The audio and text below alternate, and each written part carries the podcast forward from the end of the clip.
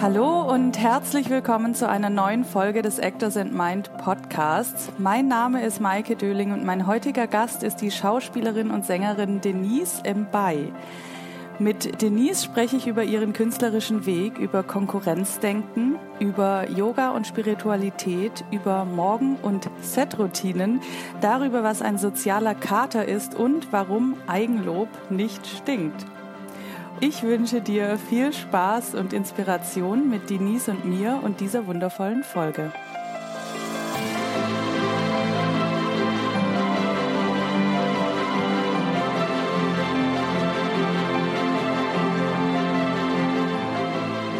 Mein wundervoller Gast heute ist Denise Imbaye. Sängerin, Schauspielerin, Podcasterin und vieles mehr. Ich freue mich auf jeden Fall sehr auf das Gespräch. Herzlich willkommen im Podcast, liebe Denise. Vielen Dank, Maike. Herzlichen Dank für die Einladung. Ich habe ja schon einige Folgen, also ein paar Folgen Actors in Mind habe ich gehört. Und jetzt finde ich es ganz verrückt, dass ich jetzt auch hier in dem Podcast sein Ach, darf. Das ist so wunderschön. Mhm. Ich weiß gar nicht mehr, welche Folgen. Bitte stell mir diese Frage jetzt nicht, aber ich habe auf jeden Fall reingehört, fand es total spannend und äh, inspirierend, was die KollegInnen erzählt haben. Und ähm, ja, danke, dass du das machst für uns. Danke dir, dass du zu Gast bist. Habe ich denn deinen Nachnamen richtig ausgesprochen?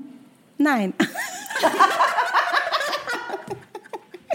Aber es gibt die verrücktesten Varianten. Manche sagen Mibaye oder McBay oder McBay finde ich besonders gut. Dann denke ich immer, ich, ich, ich ähm, so, das ist meine, ich bin, ich tue jetzt, als wäre ich äh, Irin oder so.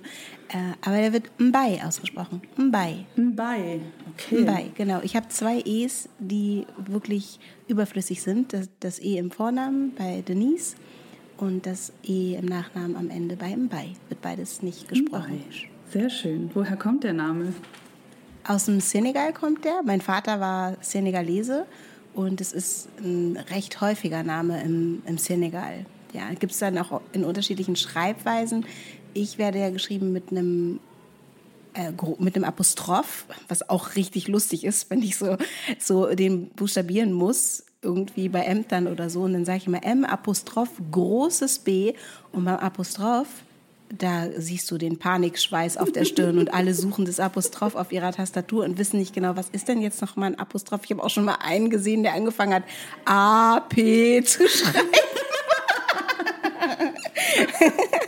also ja, aber so ist es mit, ähm, mit Namen manchmal. Ne? Und ich, ich kenne das auch, dass ich mit Leuten spreche und mir dann nicht sicher bin, wie der Name ausgesprochen wird. Und ich finde das total, und ich bin übrigens jemand, die sehr, sehr gerne Namen vergisst. Und ich finde das nicht cool an mir. Vor allem ist es in der Branche auch schwierig manchmal. Also ich bin diejenige, mit der man dann auf dem Filmfest steht und die, die dann so nicht vorstellt, weil ich einfach gerade den Namen vergessen hat von der Person, die mir gegenübersteht. Ich weiß, ich mag die Person. Ich weiß, es war eine coole Zusammenarbeit. Aber ich kann eben meiner Freundin und Kollegin, die neben mir steht, gerade nicht vorstellen, wer das ist dann, weil ich den Namen einfach nicht weiß. Aber ich finde es halt schon wichtig, dass es wertschätzt, ne, wenn man dann auch mal fragt, wie wird denn der Name richtig gesprochen. Und so. Ja. Danke, dass du gefragt hast. Sehr gerne. So, ich würde heute gerne über einige Themen mit dir sprechen. Natürlich mhm. auch über deine Schauspielkarriere, aber auch über Meditation und dazu ein kleiner ähm, Side, wie, wie nennt man es? Ich habe gerade zehn Minuten bevor ich hier ein, reingekommen bin in den Call, deine YouTube Keep Rising. Ah, Rising Mode. Rising mhm. Mode angehört und ich dachte so, wie schön ist das denn bitte? Oh ja, das ist ja schön, dass du das sagst. Es ist schon ein bisschen her, dass ich das aufgenommen habe. Also Rising Mode, ähm, das ist ein, so ein Song, den ich gemacht habe während dem ersten Lockdown. Also wir sind ja, wenn ihr das jetzt hier hört, ähm, mitten in einer Pandemie. Und äh, ich lache gerade, weil äh, gerade wird es ein bisschen einfacher äh, für uns alle und war vielleicht auch wieder schwieriger, aber im Moment ist so ein Moment des Aufatmens und ich hoffe, dass es auch so bleibt. Aber die war natürlich für uns alle einschneidend und ich habe ähm, irgendwie gedacht, ich würde gerne etwas machen, was ein verbindendes Element hat, weil diese Pandemie ja dazu führte, auch dass wir einfach Kontakte einschränken mussten. Und da habe ich ein Lied, eigentlich ein Mantra geschrieben, Es geht immer Keep on rising, don't be shy keep on rising. Also ein Mut machen and shine your light. Keep on, keep on, keep on, keep on, shine your light. Und das habe ich einfach, habe ich geschrieben und mit einem Schlagzeuger, der dann sich ans Klavier gesetzt hat, lustig, weil das war so eine zufällige Begegnung. Der hat gesagt, ja, ich habe Bock, äh, da was dazu beizutragen. Wirklich reingezimmert, aufgenommen und dann ganz viele Freundinnen und auch Menschen, die mich inspirieren, ähm, meine Yoga-Praxis und meine Meditationspraxis fortzuführen, gefragt, ob sie mir so ein Schnipsel, so ein Video schicken von ihrer Praxis. Und das habe ich dann zusammengeschnitten. Das ist ein achtminütiger Clip auf YouTube. Ich habe jetzt eine, keine große Followerschaft auf YouTube, aber es gibt einen kleinen YouTube-Kanal von mir auch und da kann man sich das angucken. Und das ist total heilsam für mich gewesen, das immer wieder zu hören und auch diese Menschen zu sehen und das mhm. zu schneiden. Das war wirklich wie so eine kleine Therapie für mich. Und ich höre jetzt auch oft, dass ich habe neulich einen Lehrer getroffen, Sonderschulpädagoge, der mich angesprochen hat auf der Straße und gesagt hat, hey, du bist doch die, die dieses Musikvideo da gemacht hat. Und ich gucke das mit meinen SchülerInnen. Oh. Und da habe ich so gedacht, wie schön ist das? Also hm. auch wenn das jetzt nicht viele Leute gesehen haben, gibt es welche, für die das Heilung war. Und für mich war der Prozess auch Heilung. Voll schön. Okay, darauf komme ich später nochmal zu sprechen. Finde ich nämlich mhm. ganz spannend. Aber jetzt fangen wir mal ganz vorne an. Du bist ja Schauspielerin, du bist Sängerin, Podcasterin und sonst was alles. Mit was fing das alles an? Wann fing das alles an? Wann ist die Künstlerin Denise zum Leben erwacht, sozusagen. Oh, wie schön, dass du das formuliert hast. Das ist total die gute Frage. Ich bin so schlecht darin, auch bestimmte Lebenssituationen zeitlich festzumachen, also wann was begonnen hat. Aber ich glaube, mm, ich, also es ist wirklich bei mir auch so ein bisschen der Klassiker. Ich hatte immer Lust, mich kreativ auszudrücken. Ich bin wahnsinnig untalentiert, was alles, was mit bildender Kunst zu tun hat, ähm, angeht, obwohl das vielleicht auch ein Glaubenssatz ist und vielleicht kann ich das ja insgeheim. Aber das war jetzt nicht so meine, äh, meine Priorität. Ich habe wirklich auch in der Schule Theater gespielt und habe irgendwann angefangen, eigene Texte zu schreiben. Mhm. Also ich habe immer schon so Gedichte geschrieben und dann irgendwann auch Rap-Songs und habe, ich glaube, da war ich 14 oder so, also so alt wie mein Sohn jetzt, habe ich mit einer Freundin vor der Kirche auf den Treppenstufen gerappt und die, die coolen Jungs haben gebreakt. Und da ähm, habe ich dann irgendwie, ich weiß gar nicht wie, auf irgendeinem Beat irgendwas selbstgeschriebenes gerappt. Und dann war ich, da war ich auch noch sehr jung, ähm, das erste Mal in einem Musikstudio. Damals bei Musti, der jetzt ein berühmter mhm. DJ ist. Und ähm, habe dann da was aufgenommen, was nie veröffentlicht wurde. Aber da wurde mir so gesagt, ah, du kannst das. Und dann hatte ich irgendwann meine erste Band genau, habe damit, bin damit getourt und parallel habe ich natürlich auch immer gespielt und habe irgendwann nach dem Abi ein Jugendtheaterprojekt ähm, mitgemacht. Das war in den Sommerferien angeboten und ich war eine der Ältesten dort in dieser Arbeit. Und wir haben sechs Wochen lang geprobt und am Ende gespielt und sind damit auch getourt und das war sehr einschneidend. Mm, Sebastian Nübling, der ganz tolle äh, Theaterproduktionen und Oper auch macht als Regisseur heute, der war damals da. Es war, glaube ich, eine seiner ersten Regiearbeiten mit diesen wilden Jugendlichen und ich habe da viele tolle Menschen getroffen. Florian Hacke, ein Comedian, der jetzt auch relativ viel macht und den man finden kann, wenn man ihn äh, sucht. Und andere Leute sind, die wirklich auch an der Schauspielerei oder beziehungsweise an dem Bühnendasein festgehalten haben. Ähm, habe ich dort getroffen und das hat mich sehr geprägt, diese Zeit. Das war sehr magisch und mm.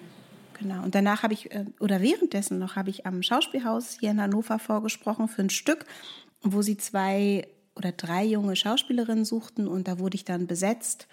Und dann ging das so weiter. Dann hatte ich noch ein anderes Engagement und dann habe ich irgendwann gedacht, ja, ähm, vielleicht studiere ich Schauspiel, aber ich fand die Arbeit am Theater so, also ich fand die Arbeit toll, aber die Atmosphäre damals, ähm, so wie, wie die Kolleginnen, also wie Schauspielerinnen damals waren, die damals um mich herum. Ich fand das so schlimm, dass ich gedacht habe, ich will das auf keinen Fall werden. Ich möchte nicht so jemand sein, ähm, der irgendwie in Konkurrenz denkt, äh, den, sein, seine Freizeit in der Kantine mit einer Weißweinschorle verbringt, ähm, niemals Kinder haben wird, weil das wollte ich auch schon immer. Und also so war das irgendwie. Das hm. ist auch hm. schon viele Jahre her. Ich bin eine alte Frau. Aber da habe ich irgendwie gedacht, äh, ich will nicht so, so ein Leben führen. Wie alt warst du da? Mm, ich glaube, da war ich so 19, 20. So, und dann habe ich gedacht, ich studiere das, was der Sebastian Nübling, der Regisseur, studiert hat, weil das war ja eine tolle Zeit. Und dann habe ich Kulturwissenschaften studiert, das abgebrochen. Habe noch viele andere Sachen studiert, Romanistik, Germanistik, abgebrochen. Nochmal Kulturwissenschaften. So, und bin aber irgendwie immer wieder im Theater oder auch beim Film dann gelandet. Mhm. Also meine Karriere ist, ich rede ohne Punkt und Komma. Nee, ich ne? finde es okay. Ich finde es total spannend. Ich habe jetzt schon fünf Punkte, wo ich jetzt reinfragen könnte. also meine Karriere ist nicht stringent verlaufen. Ich war jetzt nicht an der Schauspielschule oder so, sondern bin wirklich quer eingestiegen, aber ähm, war immer im Beruf seit wirklich vielen Jahren. Also genau und habe dann Learning by Doing gemacht. Das heißt, du hast dann auch was anderes studiert, hast du gerade gesagt, wieder abgebrochen etc. Aber du bist so der Kunst immer treu geblieben, oder? Wenn ich das richtig rausgehört habe. Ja, schon. Also also es kam auch immer zu mir. Ich habe auch in der ganzen Zeit immer Musik gemacht. Also ich habe auch während des Drehens, also habe ich im, im Sommer dann und auch im ja, meistens im Sommer, dann war ich auch immer zwischendurch auf Tour. Ich bin dann manchmal vom Set irgendwie dann weggeflogen nach Bulgarien oder so und ähm, habe dann da Konzerte gespielt. Also ich habe immer mich ausdrücken wollen und müssen. Das ist voll witzig. Ich habe irgendwann mal vor ein paar Jahren, ähm, ich habe ja vorhin schon erzählt, mein, der, mein Name kommt aus dem Senegal, mein Vater war Senegalese und da habe ich einen Mann aus Gambia kennengelernt und der hat ähm, mir so gesagt, dass mein Name Mbai, äh, dass der beinhaltet, dass ich sozusagen Geschichtenerzählerin bin. Mm. Also die Mbais sind die also gehören zu den Griots, das sind die, die die Geschichten weitertragen. Und im Grunde ist es genau das, was ich mache. Also unbewusst vielleicht ist es irgendwie auch so in die Wiege gelegt oder so, äh, dass ich eigentlich Geschichten erzähle mit dem Podcast, mit der Filmgeschichte, mit der Musik auch und aber eben auch ähm, im Yoga oder in der Meditation geht es ja hm. auch darum, ja, Machen deine Eltern, also dein Vater, macht der auch, kommt der auch aus dem Kunst, Künstlerbereich?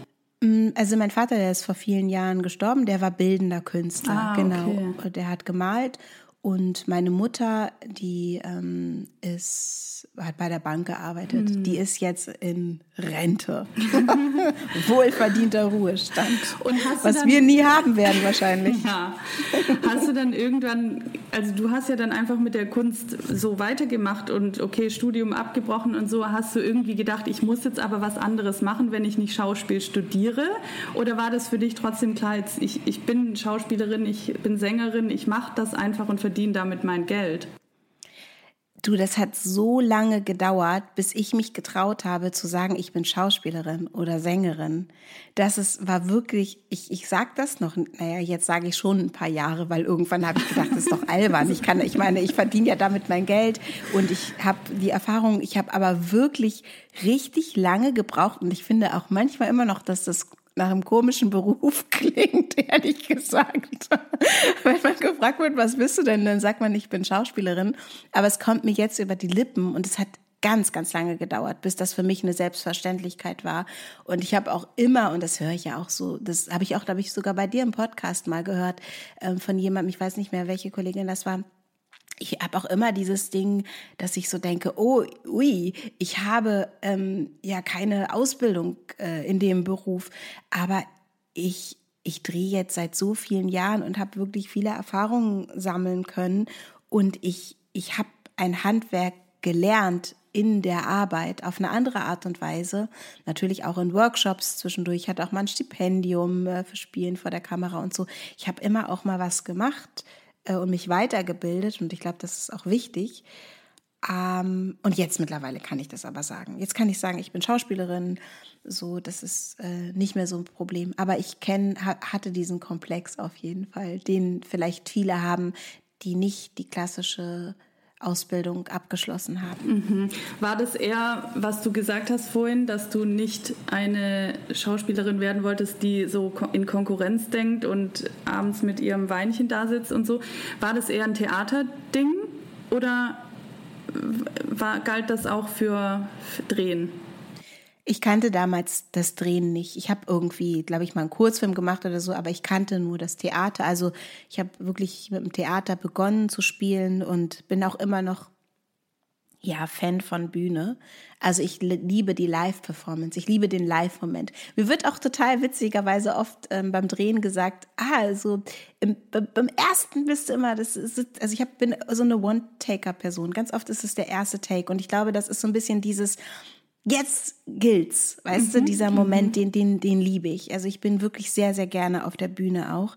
Ähm, aber Konkurrenz ist ja etwas, das uns so suggeriert wird in diesem Beruf. Also ich glaube, dass wir viel mehr vertrauen dürfen und viel mehr loslassen dürfen, diese, diesen Gedanken von, wenn die da ist, dann kann ich nicht mehr da sein. So, und das ist aber, ich glaube, das ist so die Plage dieses Jobs, dass das immer auch eine Rolle spielt in unseren Gedanken. Und es liegt daran, dass wir natürlich, wenn wir eingeladen werden, ein E-Casting zu machen oder sonst was, wir wissen, wir sind eine von mehreren und nur eine kann diesen Job bekommen. Und es geht ja darum, sozusagen diejenige zu sein, die ihn bekommt.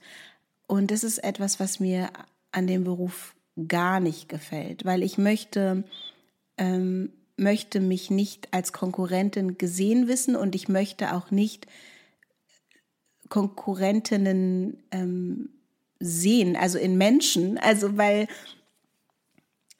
ja, ich, also ich glaube auch nicht wirklich daran. Also ich glaube, also ich weiß natürlich faktisch, es kann nur eine besetzt werden, aber ich glaube nicht daran, dass ich weiterkomme, wenn ich es anderen schwer mache.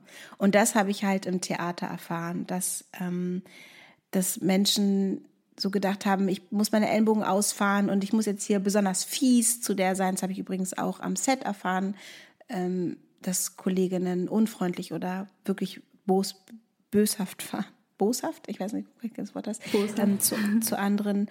Ähm, genau, und das ist, ist was, was ich ganz abscheulich finde. Mhm. Also ich glaube auch nicht daran, dass man dann wächst oder so. Ich glaube, dass man das nur gemeinsam kann. Das glaube ich auch. Und ich glaube auch, dass einerseits das, was du gesagt hast, man kommt nicht weiter, wenn man die Ellbogen ausfährt. Vielleicht im ersten Schritt schon, aber letztendlich glaube ich, wird der Caster oder der Regisseur oder wer auch immer da auswählt, den auswählen, den er interessant findet als Künstler.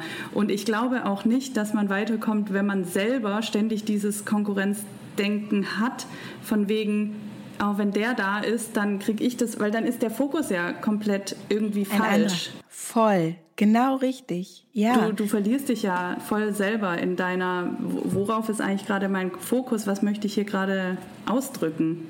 Ja, und man verliert halt auch die Freude, hm. also an, an, der, an der Arbeit. Das ist auch was, was ich so merke eben wenn der Druck steigt, ne, und du das Gefühl hast, ah, ich muss jetzt jemanden ausstechen oder ich muss jetzt besonders gut performen oder ich muss, ich muss, ich muss überhaupt, dann ähm, fällt die Freude weg. Und ich habe wirklich jetzt gerade, ich habe was ganz Kleines gerade gedreht, ähm, wirklich eine kleine Rolle, aber aber schön, das hat total Spaß gemacht. Und ich hatte einfach so einen Bock so, ich habe danach irgendwie auch natürlich gedacht, oh mein Gott, habe ich es total übertrieben jetzt oder so, weil ich hatte einfach so viel Freude daran. Und diese diese Spielfreude, sich zu, zurückzuerobern, wenn sie verloren geht oder überhaupt einmal zu erfahren, ist etwas, was, wo ich so denke, okay, das ist irgendwie, das macht diesen Beruf aus und, und nicht, ich habe hier den, den tollst, die tollste Rolle oder ich bin hier die schönste von, von mhm. allen am Set oder die am besten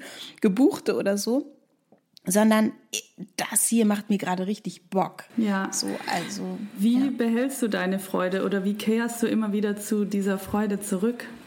Du, das ist gar nicht so einfach. Ich weiß jetzt auch gerade gar nicht, ähm, wie das da entstanden ist. Ich glaube, dass es tatsächlich, also da muss ich wirklich sagen, mir hilft eine Sache schon. Mir hilft es tatsächlich zu atmen ne, und mal kurz ähm, runterzukommen, gerade in Situationen, wo man so denkt, oh, nee, jetzt, jetzt muss ich aber abliefern und so, jetzt muss das hier aber irgendwie gut klappen, dass man dann einfach mal kurz sich besinnt, äh, tiefe Atemzüge nimmt und so so denkt, okay, worum geht es hier eigentlich? Ne? Was ist, worum geht es hier? Es geht hier darum, dass ich ähm, die Geschichte vorantreibe und nicht, dass ich meine Ängste oder so ähm, oder, oder meine, meine komischen Gedanken mich einnehmen, dass ich nicht gut genug bin oder mhm. sowas, ne? was natürlich auch immer wieder kommt.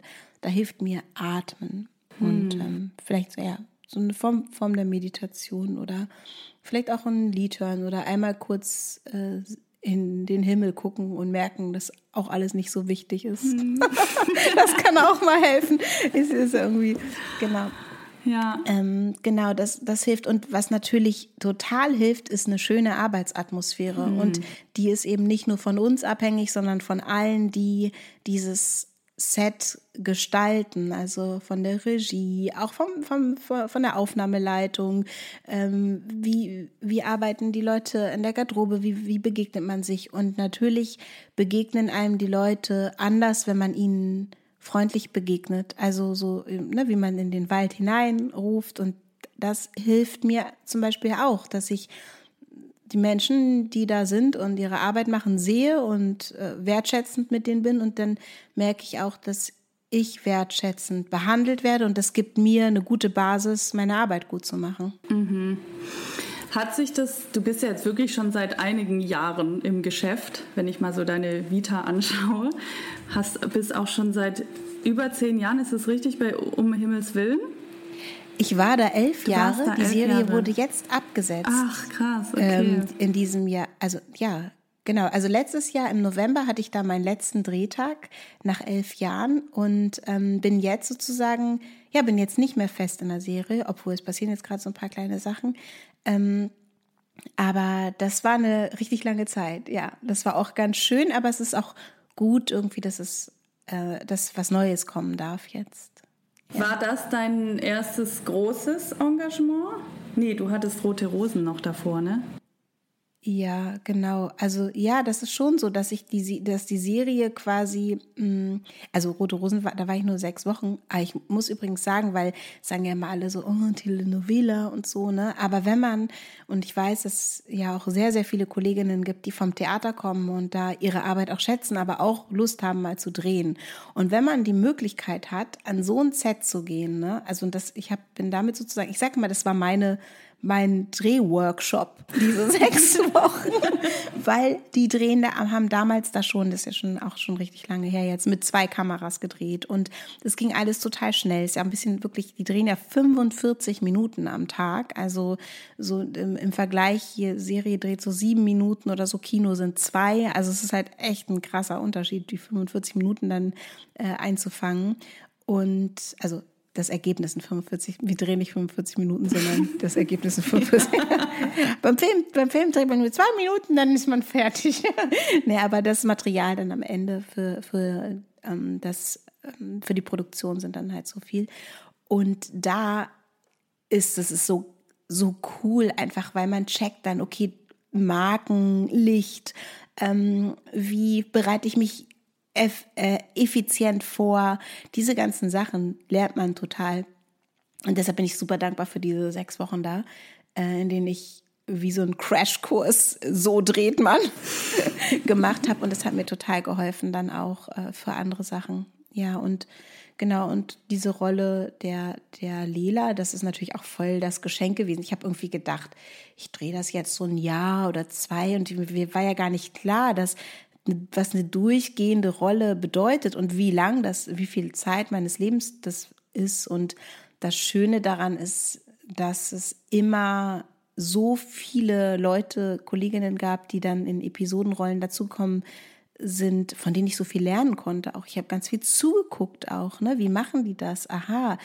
Ähm, ich habe so viel gelernt in, in dieser Zeit und ich glaube, das ist eine sehr gute Vorbereitung dafür, dass es jetzt einfach noch mal ein bisschen weitergeht für mich. Hm. Hoffentlich. Habe ich jetzt mal so ganz positiv ins Universum gesagt.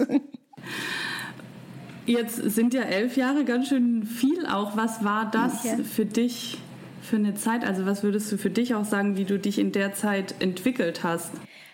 Also, ich habe das gemacht und habe aber nebenbei, also oder nebenbei, das hört sich so doof an, ich habe ich, mich hat mal irgendjemand gefragt, was machst du lieber, singen oder schauspielen?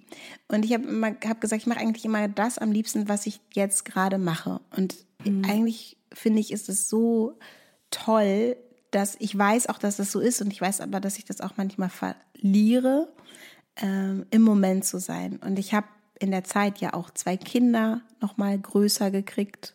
Die waren noch klein, sind dann größer geworden in der Zeit.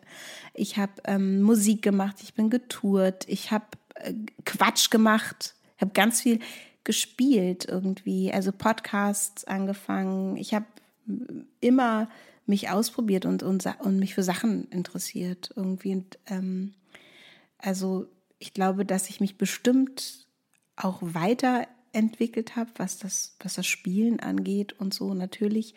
Ähm, aber ich hab, könnte jetzt gar nicht so genau sagen, es hat sich genau dieses in der Zeit verändert, weil ich habe einfach, ich glaube, ich bin so, bin wirklich sehr jetzt, mhm. also was jetzt ist.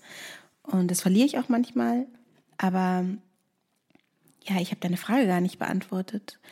Ähm, Doch. Ja, finde okay. ich schon. Ja, ich finde das ja. total schön, dass du sagst, ja, du hast dich halt währenddessen auch noch weiter ausprobiert. Ne? Das, es gab die Serie. Ich weiß nicht, wie viel hast du da überhaupt gedreht pro Monat oder? Achso, ich hatte so ungefähr immer so zwischen, weißt du, so 30 Drehtage im Jahr oder so. Mhm. Und das bedeutet, ich hatte ja noch 335 Tage, mhm, mh. an denen ich andere Sachen machen konnte. Also habe ich, ich habe nicht alle Tage genutzt. Ich bin auch richtig gut im Faulenzen und äh, Prokrastinieren. Also da bin ich professional. Meine Freundin sagt immer, ich habe eine Freundin, die sagt, äh, wenn ich ihr sage, du, ich lerne gerade Dänisch, was, was ich gerade mache, dann sagt sie, ah, ne, pro, äh, äh, prokrastinierst du wieder professionell, weil sie sagt so, das ist so lustig, wenn ich Dinge zu tun habe, dann suche ich mir irgendwas anderes, mit dem ich mich befassen kann. Ich habe zum Beispiel gerade so kleine Videos gedreht, die niemand zu sehen bekommt wahrscheinlich jemals, aber wo ich Bock drauf hatte, befasse ich mich so krass mit was anderem, dass ich das eigentliche nicht mehr mache. Also ich bin wirklich ein Spielkind. Ich, ich spiele gerne. Ich glaube, deshalb mag ich auch den Beruf ähm, der Schauspielerin, weil er so projektorientiert ist und es dann auch wieder vorbei ist mal. Mhm. Also deshalb diese elf Jahre Treue, das ist schon ganz schön krass für mich. Ja, aber ich finde, also von außen gesehen, was du gerade erzählt hast, ist es für mich halt so, okay, du hattest die Serie und trotzdem hast du dich nicht darauf ausgeruht sozusagen. Du hast halt weitergemacht, andere Sachen ausprobiert, manche öffentlich, manche nicht. Und das mhm. ist es ehrlich gesagt für mich auch, was es ausmacht, diese, diesen Bezug zu seinem kreativen Kern zu behalten. Ja, also äh, manche sagen auch, dass ich ähm, ja so, so ein bisschen hyperaktiv bin. So, also ich kann auch, wie gesagt, ich kann auch richtig, richtig gut gar nichts machen. Aber das, das, ähm, das stimmt schon. Ich, ich habe auf jeden Fall spüre mich mehr, wenn ich in Bewegung bin und wenn ich Dinge zu tun habe. Und das ist auch, kann auch ein bisschen problematisch sein, weil was ich nicht so gut kann, ist eben nichts zu tun. Und das ist, wes, wes, was, weshalb ich, glaube ich, auch Yoga für mich, weshalb das für mich so wichtig ist, dass ich so eine so ein Ruhepol finde, so ein, so ein einfach nur Sein oder so. Das ist was, was ich, was ich üben darf. Also da das kann ich nicht so gut. Ich bin gerne in Bewegung, ich, ich bewege meinen Geist gerne, ich denke gerne über, über Sachen nach, ich probiere auch gerne Sachen aus. Ich bin auch jemand, die so sagt, äh, warum muss immer alles perfekt sein? Ich finde es auch irgendwie so schwierig, dass Leute sagen, hm, ich würde, ich würde ja auch gerne einen Podcast machen, aber ich weiß gar nicht, wie ich anfangen soll. Und dann, dann denke ich so, du hast doch ein Handy, dann drück auf Sprachmemo und erzähl was, dann hast du deinen Podcast so. Weil, also ich bin wirklich auch jemand, die so ein bisschen drauf scheißt, äh, ob etwas ausgereift oder fertig oder total zu Ende gedacht ist oder professionell ist oder so. Ich bin wirklich sehr ähm, blinder Aktionismus, sagt mein Mann ganz oft. Schon wieder so ein blinder Aktionismus. so, ja, ich bin eine blinde Aktionistin. Das ist irgendwie also ein ich, cooles Wort dafür, aber. ja, es äh, ist auch schwierig. Ähm, genau, ich denke, dass man einfach ausprobieren darf und dass man auch scheitern darf. Also, das ist auch was, was wir, was wir üben dürfen. Wir müssen ja nicht perfekt sein mhm. und alles gleich können und so. Das mhm. ist irgendwie auch anstrengend. Ja, total. Langweilig. Ähm, ich war gerade etwas abgelenkt, weil hier draußen auf einmal das so laut wurde. Und ich dachte, wir reden hier über Yoga und draußen ging es voll los. aber, aber das ist ja manchmal so, ne, kannst, lass einfach drin, weil ich finde, also ich, äh, das ist ja auch so, es gibt so ein lustiges äh, YouTube-Video, ich glaube, mit so einer Puppe. Das ist so ein, naja, so ein bisschen, ein bisschen schwierig auch. Das ist so ein, so ein Sikh soll das sein, so eine Puppe, die wie so ein Yogi mit einem Turban äh, irgendwie dargestellt ist. Und der ist so, glaube ich, mitten in der Bronx und versucht zu meditieren. Und draußen ist halt voll der Alarm, irgendwie lauter Autos hupen und er will meditieren und kriegt es einfach nicht hin. Und ich denke ja, es ist ja Quatsch. Also ich meine, sich auf den Berg zu setzen und äh, oder ans Meer und zu meditieren, ähm, okay, da muss man ja nicht viel machen, aber es ist ja, die Übung ist ja im, in diesem Sturm des Lebens mhm. oder in dieser Lebendigkeit seinen Kern zu finden. Und ähm, das ist die, die Übung. Und mhm. ich finde, das Leben sollte immer eingeladen sein und man darf auch immer mitkriegen, dass dass wir eben nicht alleine sind auf diesem Planeten.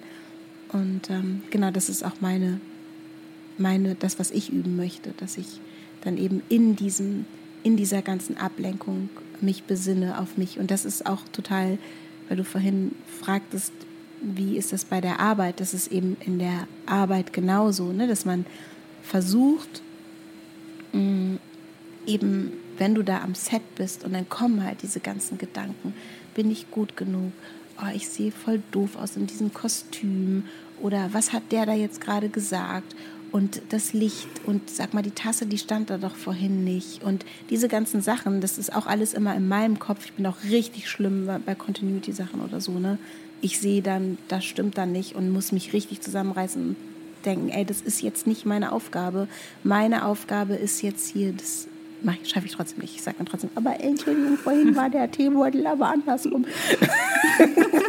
so, aber das ist das, was wir üben dürfen. Eben diese ganzen Ein Eindrücke, die von außen kommen und auch noch in uns drin rumwirbeln, dass wir die annehmen können, aber dass die, wie sie auch sein lassen dürfen, also uns nicht dran festhalten. Oh, das, du hast das gerade so schön gesagt und in dem Moment, wo du das gesprochen hast, habe ich mich direkt mal beruhigt, weil ich dachte so, ja, du hast so recht. Das ist, ja, mein Gott, dann ist halt da draußen jetzt mal kurz Lärm. Es ist total schön, was du gesagt hast. Das Leben einladen, auch da zu sein. So ungefähr. das habe ich gesagt, ne? Heute, heute habe ich Podcast aufgenommen mit meiner Kollegin Daniela Grande. Wir haben einen Podcast, der heißt Die kleine schwarze Chaospraxis. Ich habe gleich mal Werbung hier gemacht. Mhm. Und die hat heute gesagt, sie war neulich in einem Podcast und dann hat sie sich den nochmal angehört und hat was richtig Schlaues gesagt. Und die ist richtig gut darin übrigens, sich selbst zu loben. Was ich finde, etwas ist, was wir auch alle mal machen dürfen. Ja. Ne? Absolut. Oder? Ja, man total. denkt dann immer so, oh, darf man das denn über sich sagen? Oh, dann habe ich ja was Schlaues gesagt. Und sie hat es vorhin einfach so gesagt. Und ich, und ich habe dann noch so eine Spitze, ja, du bist doch ganz schön selbstbewusst. Aber eigentlich so eine tolle ähm, Eigenschaft so, ne, sich zu sagen, hey, das habe ich richtig, richtig gut gemacht. Ja, weißt du, ich habe so was ähnliches. Ich hab manchmal, ich höre ja die Folgen immer auch einmal nochmal durch. Sehr gut. Weil manchmal muss ich tatsächlich was schneiden, ne? Und dann höre ich so, was der Interviewpartner sagt und dann denke ich mir immer so, oh Gott, was habe ich denn darauf wohl jetzt gesagt oder Schlaues gesagt, ne? Und dann höre ich, was ich dann sage und dann denke ich so, wow, ich habe echt zugehört und daraufhin was von mir preisgegeben, was echt interessant war. Und da muss ich auch sagen, ich bin nach den Gesprächen, denke ich immer so, ja, ich bin stolz auf mich. Das ist so schön. Und hast du dir das schon mal laut gesagt? Jetzt gerade, ja. Richtig gut. Ich bin auch stolz auf dich, Maike. Oh, danke. ja, das auch konnte das, ich übrigens lange nicht, sowas anzunehmen, ne? Ein Kompliment annehmen, ja. ne? Mhm. Das ist auch so krass. Übrigens, ich habe ja erzählt, ich habe gestern kam ich vom Dreh, ne? Und dann bin ich ähm, heute, achso, nee, nee, gestern? Egal. Nee, doch gestern, egal wann, habe ich ein E-Casting gemacht, ne? Und dann habe ich das ähm, einem Freund gezeigt. Und ich habe es aber schon abgeschickt. Ich habe nee, ich habe das noch nicht abgeschickt. Ich habe es ihm gezeigt und habe gesagt, guck mal, was denkst du? Und er hat gesagt, er findet es übertrieben, was ich da mache. Und dann habe ich gesagt, okay, gut, ich mache es nicht nochmal. Ich schicke es einfach trotzdem ab. Ich finde, es ist okay, es reicht so. Ich bin jetzt auch nicht verpflichtet, mich hier 20 Stunden hinzusetzen und es perfekt zu machen. Die sollen einfach gucken, könnte ich das spielen? Und dann hätte ich ja noch eine Regisseurin oder einen Regisseur, der mir sagt, was ich machen soll. Und der kann ja sagen, das ist ein bisschen übertrieben. Ich soll einfach nur sehen, wie ich aussehe und ob ich sprechen und spielen kann. Und dann habe ich es einfach trotzdem abgeschickt. Und dann habe ich abends hier gesessen und habe gesagt, oh, der, der Freund von mir zu meinem Mann hat gesagt, das ist mal ein bisschen übertrieben und jetzt habe ich es schon abgeschickt, das hätte ich vielleicht doch nicht machen sollen. Und äh, vielleicht bin ich einfach eine, doch eine schlechte Schauspielerin und so. Und dann hat er gesagt, hey, du kamst gestern vom Set, wurdest gelobt und bist nach Hause gekommen und hast gesagt, oh, ich bin, ich bin anscheinend so gut, der hat mich so gelobt. Und heute bist du wieder schlecht. Was ist mit dir los? Und dann habe ich gedacht, das ist so dieses Problem an diesem fucking Job.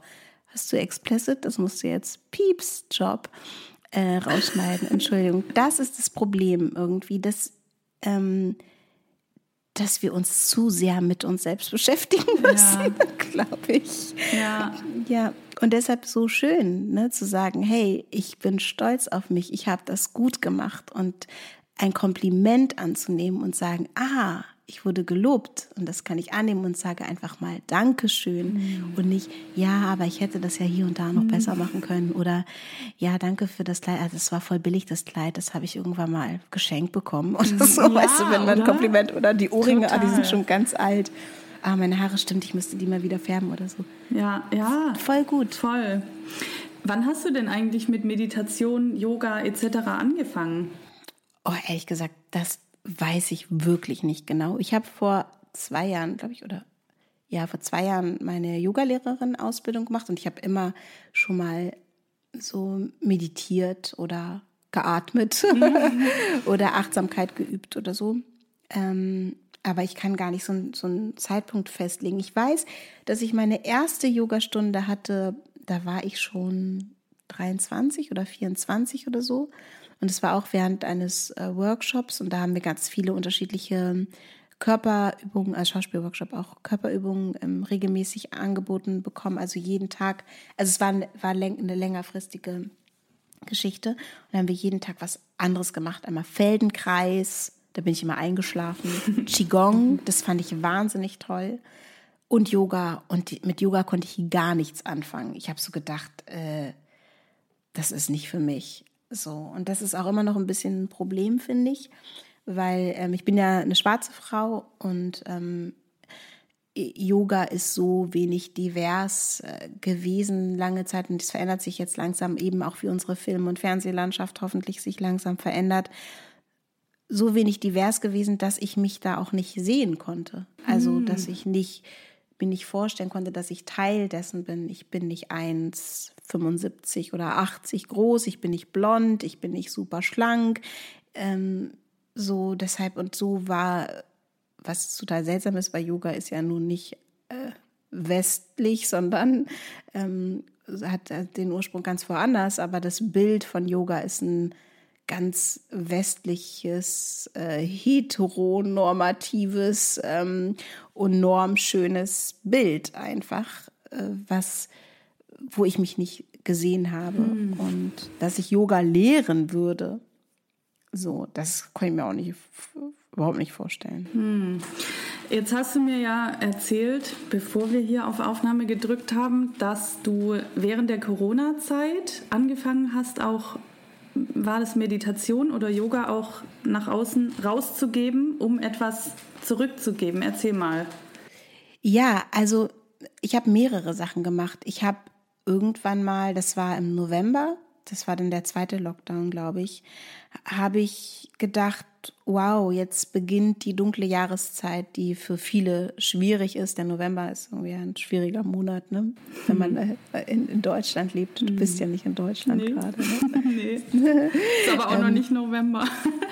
genau, es ist auch noch nicht November. Aber der November ist ein schwieriger, schwieriger ähm, Monat einfach. Und dann habe ich gedacht, ich brauche eine für mich, also wirklich auch ganz egoistisch, ich brauche eine Routine und bin halt jeden Morgen aufgestanden um 6.30 Uhr, glaube ich, und habe jeden Morgen auf Instagram um 6.30 Uhr eine Meditation angeboten für 30 Tage und habe dann währenddessen gelernt, dass man die eigentlich 40 Tage macht und habe dann 40 Tage, sind dann, sind dann raus geworden, über Zoom dann noch das weitergemacht für die, die weitermachen wollten und habe halt jeden Morgen im November meditiert mit, mit Leuten und habe dann auch angefangen, äh, Online-Yoga zu geben.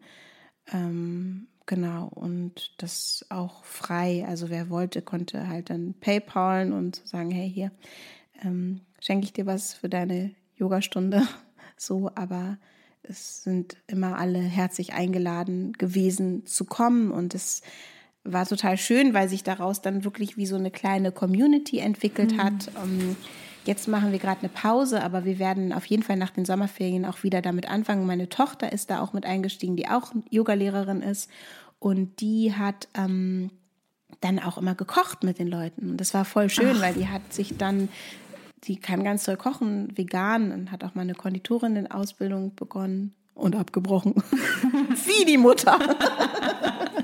und auf jeden Fall, die ist halt wahnsinnig versiert in der Küche und die hat dann sich Gerichte ausgedacht und hat dann ähm, eine Einkaufsliste rumgeschickt und dann haben wir über Zoom gemeinsam gekocht und auch gemeinsam gegessen, was äh, so absurd klingt, aber wir haben das ja alle mitgemacht, diese diese Zeit, irgendwann war dann wirklich während des Essens vergessen, dass dann Laptop auf dem Tisch steht und die Leute nicht wirklich da sind. Mhm. Und wir haben gequatscht und uns ausgetauscht über Literatur, über alles Mögliche und hatten eine gute, gute Zeit. Und das ist auch etwas, was auf jeden Fall immer mal wieder auch passiert, ähm, passieren wird. Also es war für uns alle, also für die Teilnehmenden und auch für meine Tochter und mich eine sehr schöne Aufgabe, sehr befriedigend. Oh, es klingt total schön. schön.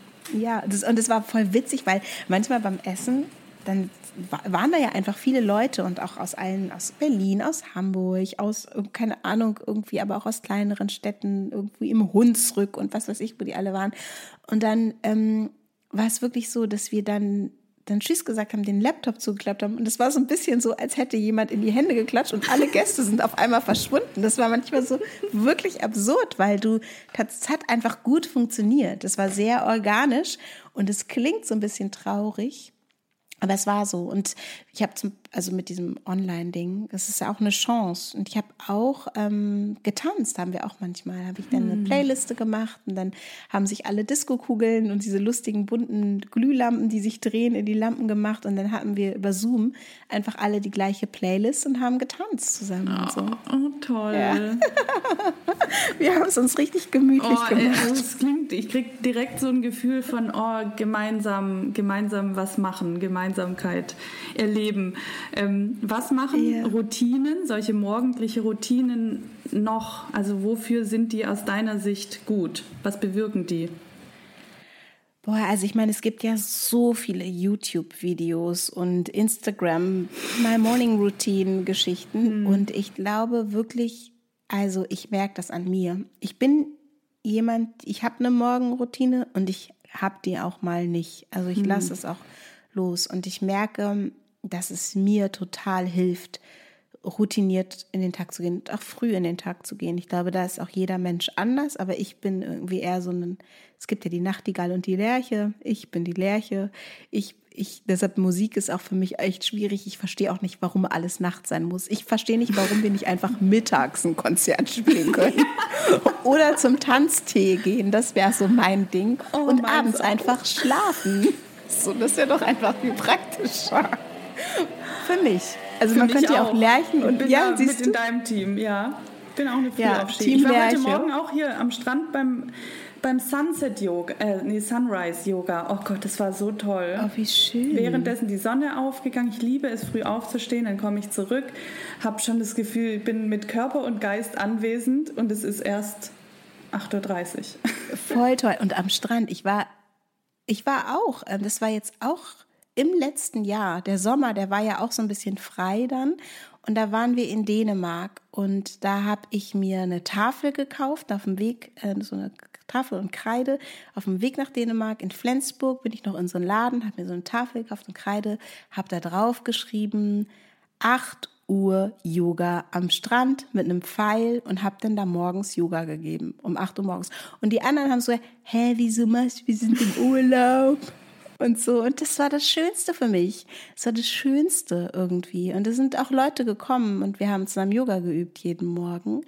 Und es war einfach so, man fühlt sich lebendig. Und eine Morgenroutine macht einem auch eine Sicherheit, gerade in einem Beruf, in dem man keine Sicherheiten hat. Also weder ob man arbeiten darf, wie man arbeiten wird, mit wem man arbeiten wird.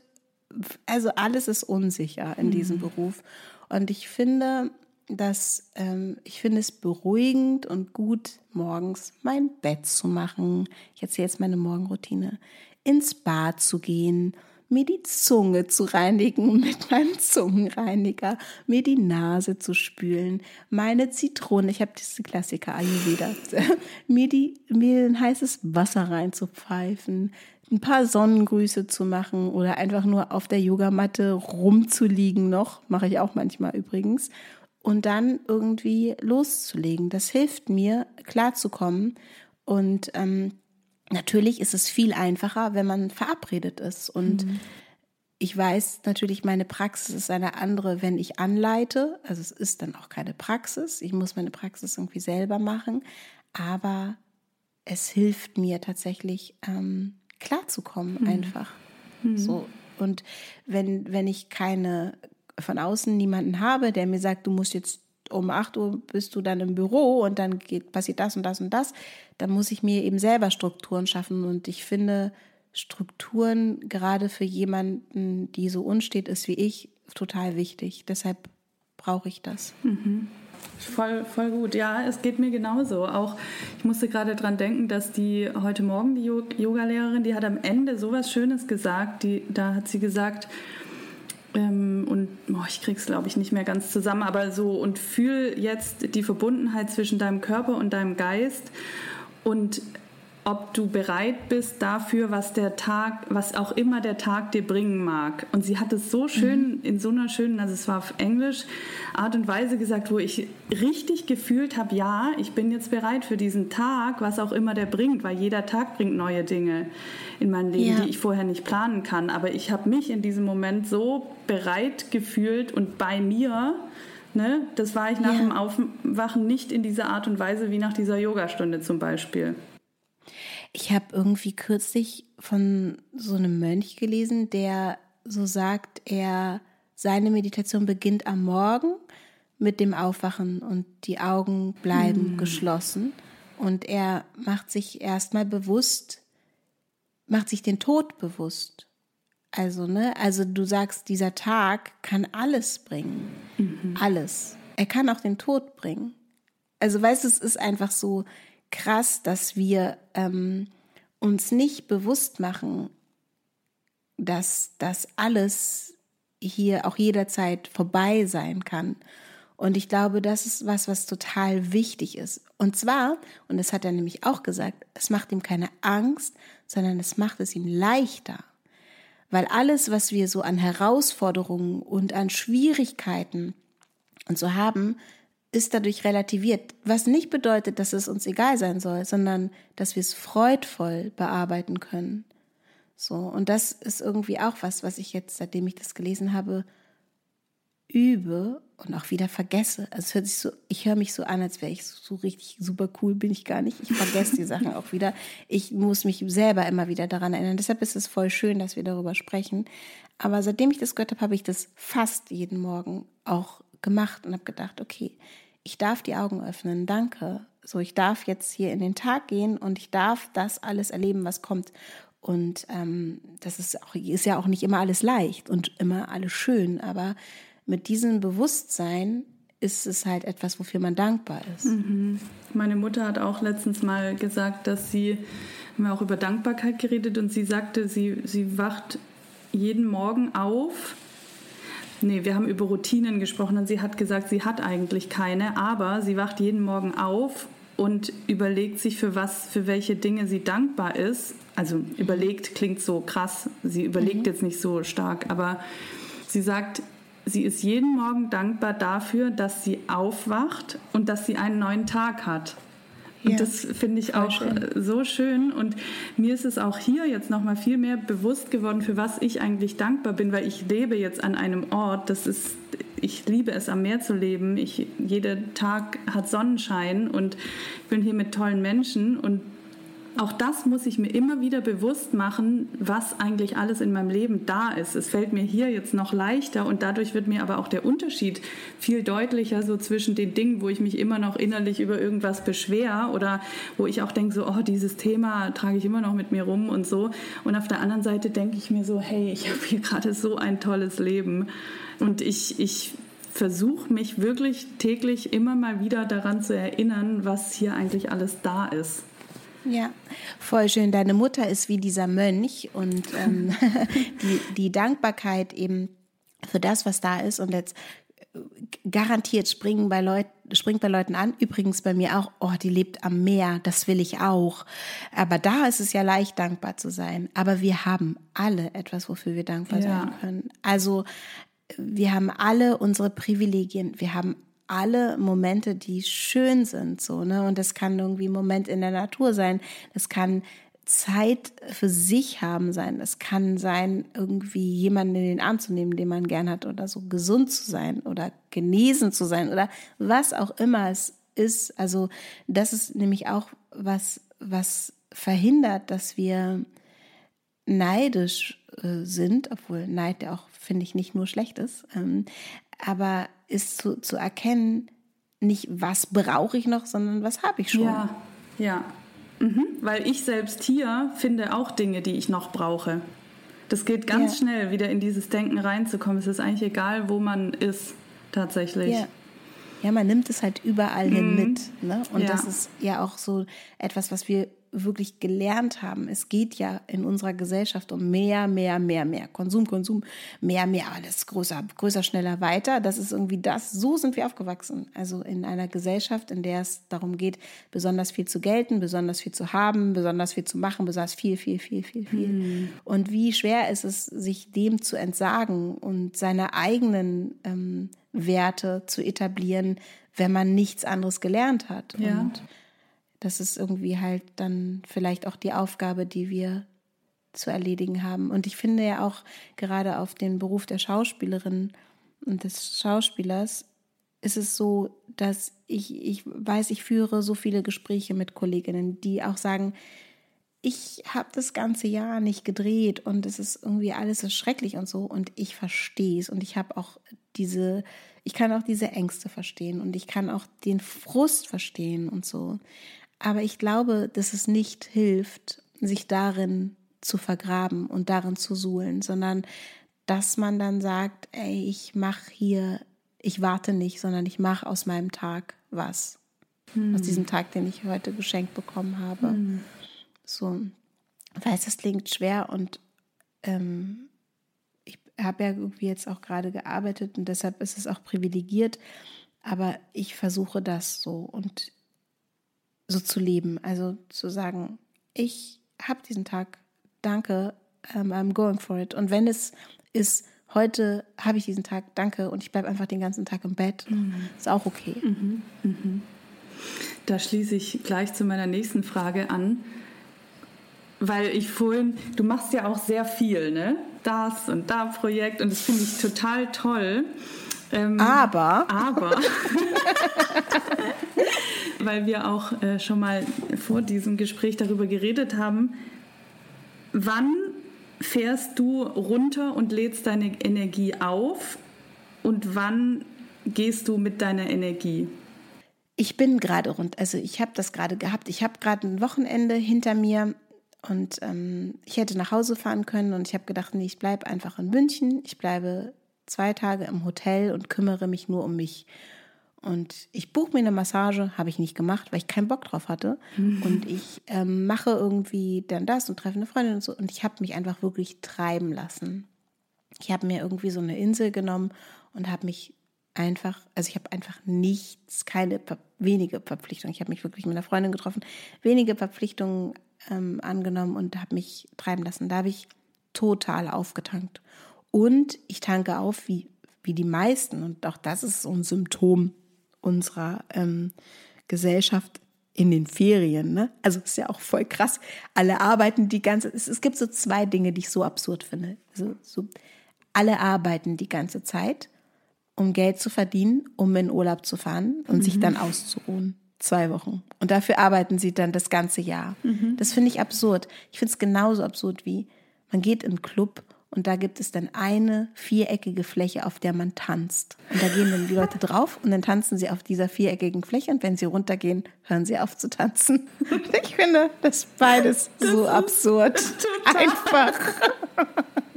Und ich frage mich, warum machen wir das? Aber ich mache das auch. Also ich, ich äh, erhole mich auch im Urlaub. Ich erhole mich beim, beim Wassersport, was irgendwie echt auch jetzt echt lange her ist. Ich, äh, ich liebe Windsurfen. Das ist, ich finde, das ist ein, ich bin ewig nicht gesurft. Ähm, aber darauf freue ich mich jetzt auch, dass ich das dann hoffentlich machen kann. Es ist ein toller Sport, bei dem man abhängig ist vom Wind und ähm, eben von, von, von der Natur abhängig ist. Also man braucht das und man ist so sehr bewusst im Moment und ich, ich finde es sehr erholsam und, und sehr belebend, äh, diesen Sport. Ich erhole mich auch dabei und ich erhole mich auch, indem ich in die Natur gehe und ähm, ich, ich liebe es, Fahrrad zu fahren. Ich habe hab mir jetzt gerade so ein krasses E-Bike gekauft und fahre damit dann auch 100 Kilometer am Tag und besuche meinen Bruder zum wow. Beispiel, habe ich neulich gemacht. Und, das, und dann ganz alleine da einfach zu treten, zu treten, zu treten. Und das finde ich, finde ich toll. Ähm, also jetzt gar nicht super sportlich, sondern einfach unterwegs zu sein. Ich liebe es, Kaffee trinken zu gehen. Das mache ich jeden Tag. Ich gehe jeden Tag in einen Café und trinke einen Kaffee. Und auch das ist mm. eine Erholung für mich. Es ist wirklich so Wellness. Das war auch schlimm für mich im Lockdown, dass man das nicht konnte. Das war ganz schlimm. so, das ist, sind so kleine Sachen, die. Aber das heißt, du holst dir deine Erholungsmomente auch in den Alltag.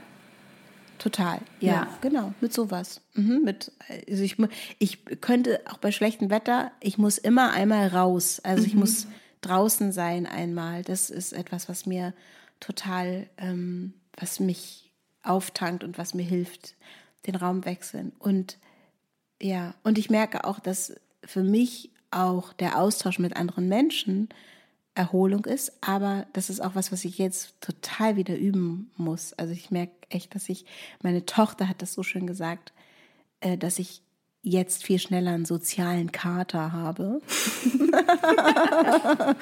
als früher. Kenn ich auch. Also ja, dass man so denkt, so, oh nee, ich kann gerade nicht mehr mit Menschen. Aber das ist auch was, wenn ich so einen Moment mit, mit Menschen und andere, andere Stimmen höre, andere Perspektiven, auch dass es ähm, kann erholsam sein. Also ja, und natürlich eben, in, also für mich ist äh, Pranayama, also die Atemübungen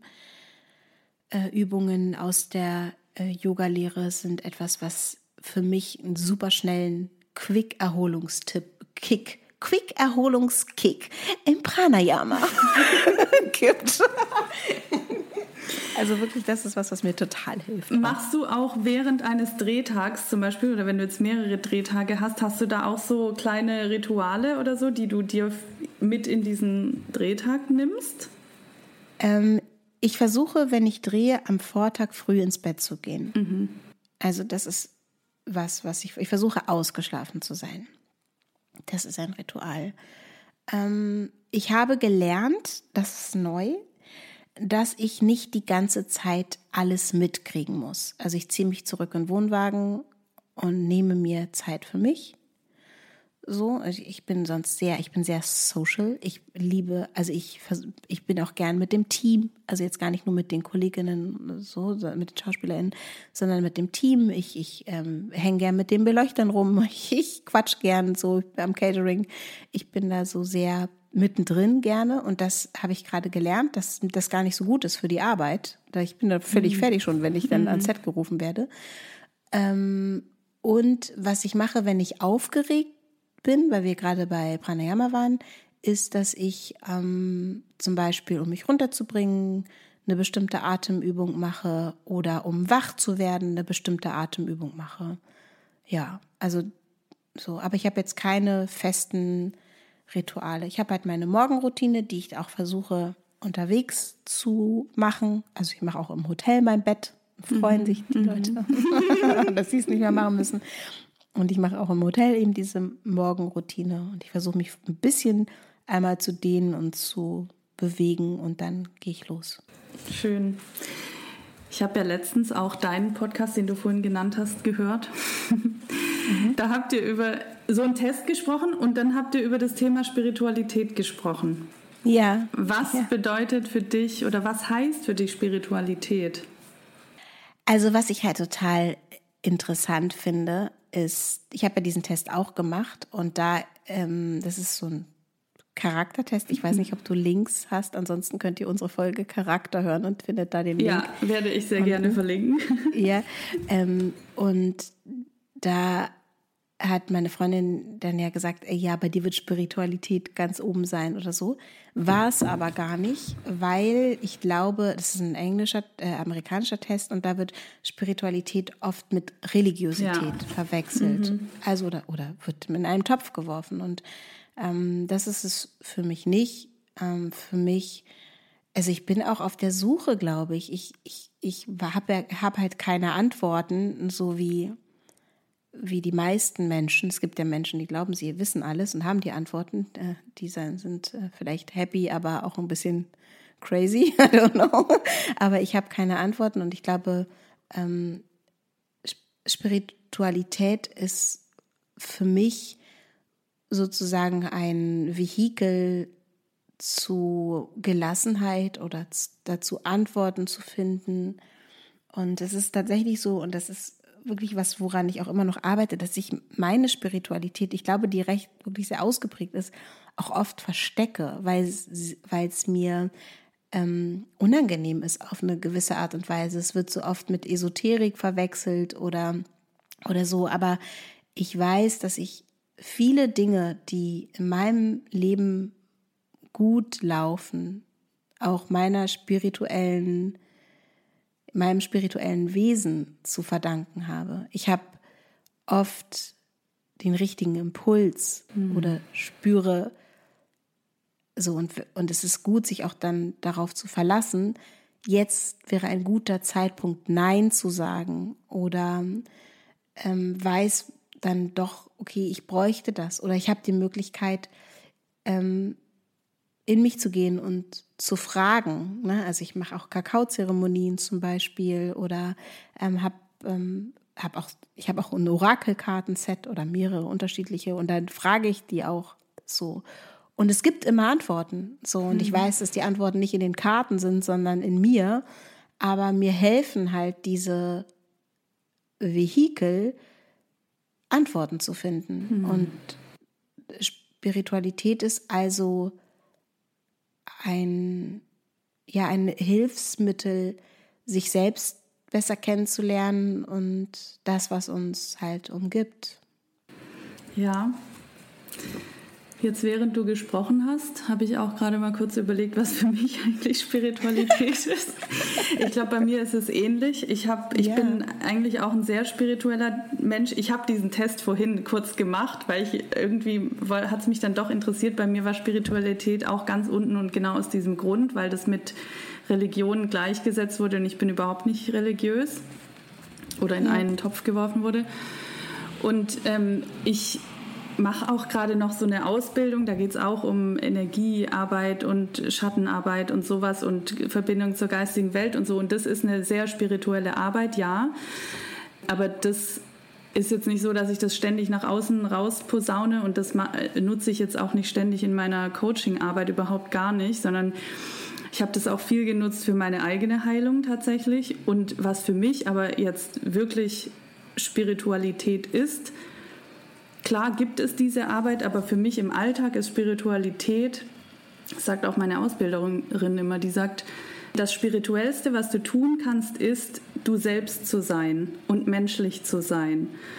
Mhm. Und ich finde, das ist irgendwie wahr, diese Verbindung zu sich selbst herzustellen. Und dann kommen wir auch zu dem, was du gerade gesagt hast, mit Vertrauen, seinen eigenen Impulsen zu vertrauen oder ja, seinem eigenen Weg zu vertrauen oder dass das, was ich tue, was, was ich für richtig halte, der richtige Weg ist oder dass dann der richtige Zeitpunkt ist, weil wir so oft immer dem Außen zuhören, was denkst du, was denkt der, wie sollte ich das machen, ähm, wann ist der richtige Zeitpunkt, weil der und jener das sagt und so. Und das ist so viel außen, anstatt einfach auf, auf uns selbst zu hören. Und ich glaube, jeder weiß eigentlich auf alles die Antworten, wenn man wirklich auf sich selber hört. Und das ist für mich eigentlich Spiritualität, den eigenen Weg zu gehen und die eigenen Fähigkeiten nach, nach draußen zu bringen und mutig zu sein, das zu tun.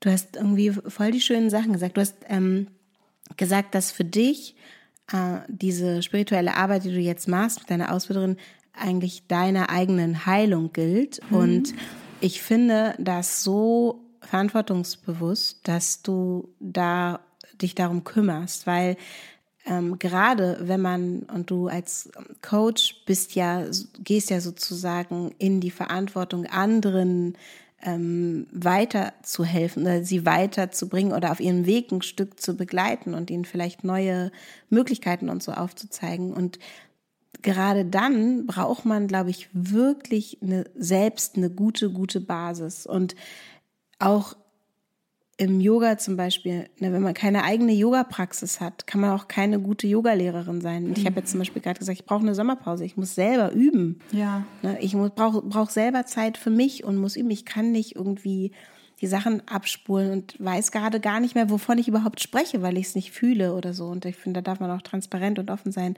Und deshalb so, so cool und wichtig, dass du ähm, dich um deine Heilung kümmerst. Und natürlich wird immer all das, was man lernt, mit in die Arbeit einfließen. Das geht ja nicht an dir vorbei. Mhm. So, das ist was, was du sicher irgendwie, was was auch für einen großen Wert hat für deine Klientinnen, wenn sie sich von dir ähm, beraten lassen. Und ähm, ja, also das ist total schön. Irgendwie das, das Spirituellste, was du tun kannst, ist ähm, menschlich zu sein oder ist, ist du zu sein. Aber wer bin ich? Ne? Also es ist ja irgendwie, mhm. eigentlich ist es ja Philosophie, die, mhm. die Suche nach sich selbst. Und genau, und vielleicht ist das ist ja auch ein bisschen das, was ich versucht habe zu sagen.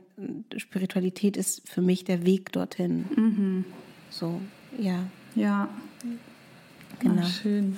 Und ich finde auch voll, auch das auch inspiriert durch das, was du gerade ähm, gesagt hast. Ich finde, es lässt sich auch so gut, also weil wir reden ja auch über Schauspiel hier, mhm. so gut auf die Arbeit übertragen. Wenn man nämlich nicht nur im Leben so auf die eigenen Impulse hört, sondern auch in der Arbeit. Und deshalb, also gut vorbereitet sein ist total wichtig, ne?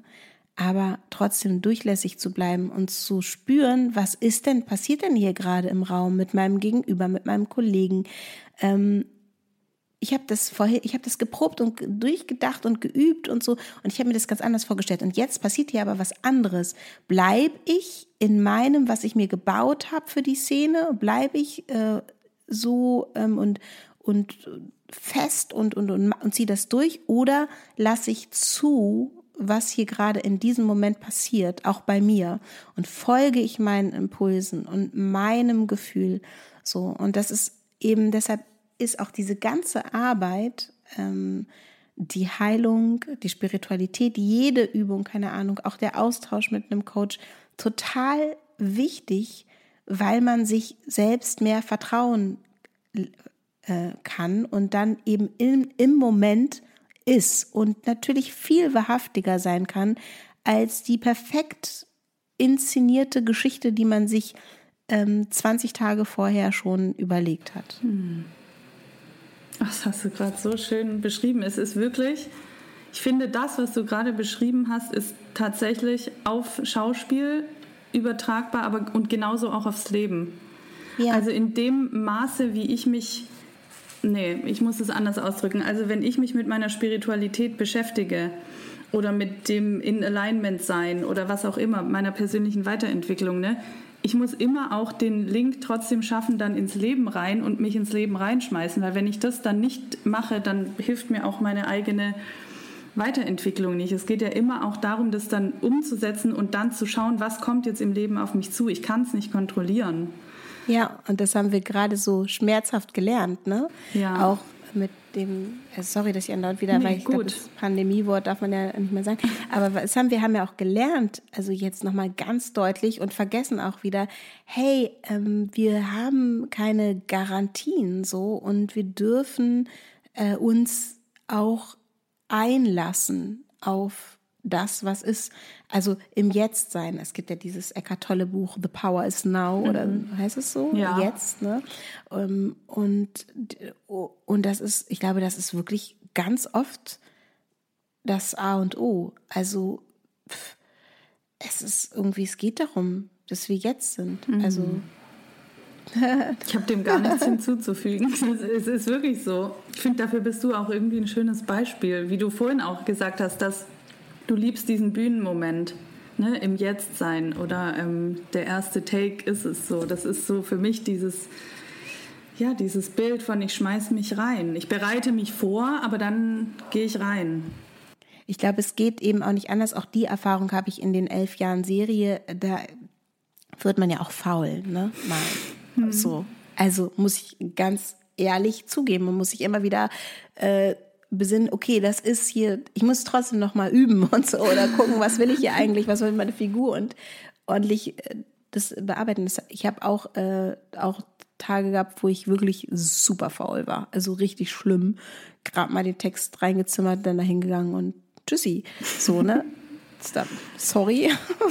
also, aber da, auch aus solchen Sachen lernt man, das geht halt nicht. Ne, du kannst eigentlich, und das ist auch so schön, man kann ja nur loslassen, wenn man, es ist so krass, was ich hier gerade von dir lerne in, in dem Gespräch, also ich sage es jetzt nochmal, man kann nur loslassen und im Jetzt sein, wenn man die Arbeit vorher gemacht mhm. hat. Mhm. Mhm. So, wir müssen halt die Arbeit vorher machen und ja. auch das ist eben, ja, alles, was wir, was auch immer, ey, das muss ja nicht Yoga sein, das muss auch nicht Meditation oder Pranayama sein, das kann auch ein Spaziergang sein oder das kann das wirklich bewusste Abendessen mit der Familie sein, was auch immer deine Spiritualität ist, so, ne, dein, dein achtsames mit dir sein, diese Arbeit, die müssen wir halt machen und immer wieder. Und je mehr das zur Routine wird, desto leichter können wir auch loslassen mhm. und im Jetzt sein, so. Und das gilt eben auch für diesen Job. Absolut. Ich finde, das ist ein sehr schönes Schlusswort. Ich wollte gerade auch Tschüss sagen. Trotzdem frage ich dich, gibt es noch irgendwas, was du heute unseren Zuhörerinnen und Zuhörern gerne mitgeben möchtest? Ja, ich möchte euch sagen, dass Maike, die ich ja jetzt sehen darf, nicht nur eine wunderschöne Stimme hat, sondern auch eine wunderschöne Frau ist. Oh. Und dass ich sehr dankbar bin, dass ich Teil dieses Podcasts sein durfte und dass ich es toll finde, wie du deine Arbeit machst. Danke. Oh, danke, ich habe jetzt gerade richtig Gänsehaut, wirklich. Dankeschön.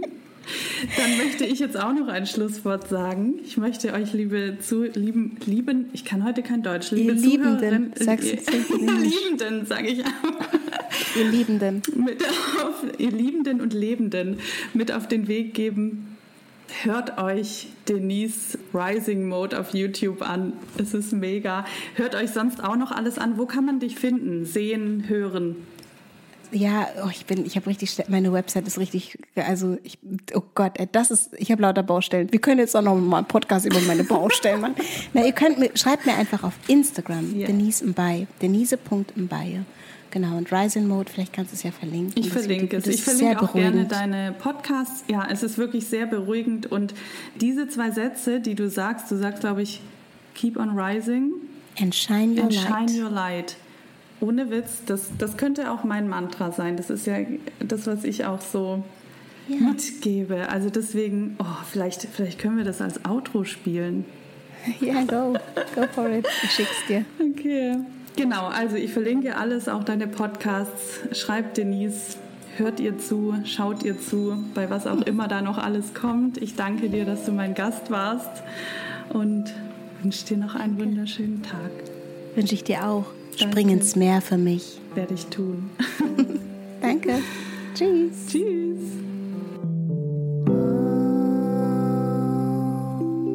Ich hoffe, diese Folge hat dich inspiriert und du konntest etwas für dich und deinen Weg daraus mitnehmen.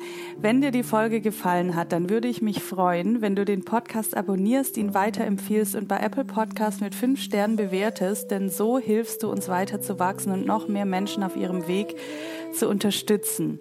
Selbstverständlich freuen Denise und ich uns auch, wenn du uns ein Feedback zu der Folge gibst, gerne bei Instagram unter dem Post zur heutigen Folge oder auch als direkte Nachricht. Alle Links zu uns findest du wie immer in den Show Notes. Dann noch eine kleine Information zu meinem Sommerprogramm Master Your Mind and Take Your Life to the Next Level. Das startet am 2. August 2021 und du kannst dich noch bis zum 1.8. dafür anmelden. Alle Infos, Inhalte, Daten, etc. findest du auch in den Show Notes und ich würde mich sehr freuen, wenn du mit dabei wärst. Und zum Abschluss dieser Folge gibt es, wie angekündigt, du hörst es schon im Hintergrund, Denise Rising Mode, Keep on Rising and Shine Your Light. Und damit danke ich dir von Herzen fürs Zuhören.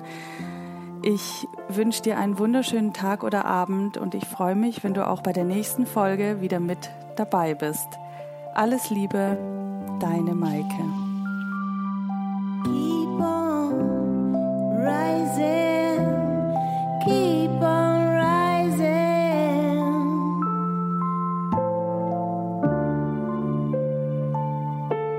And share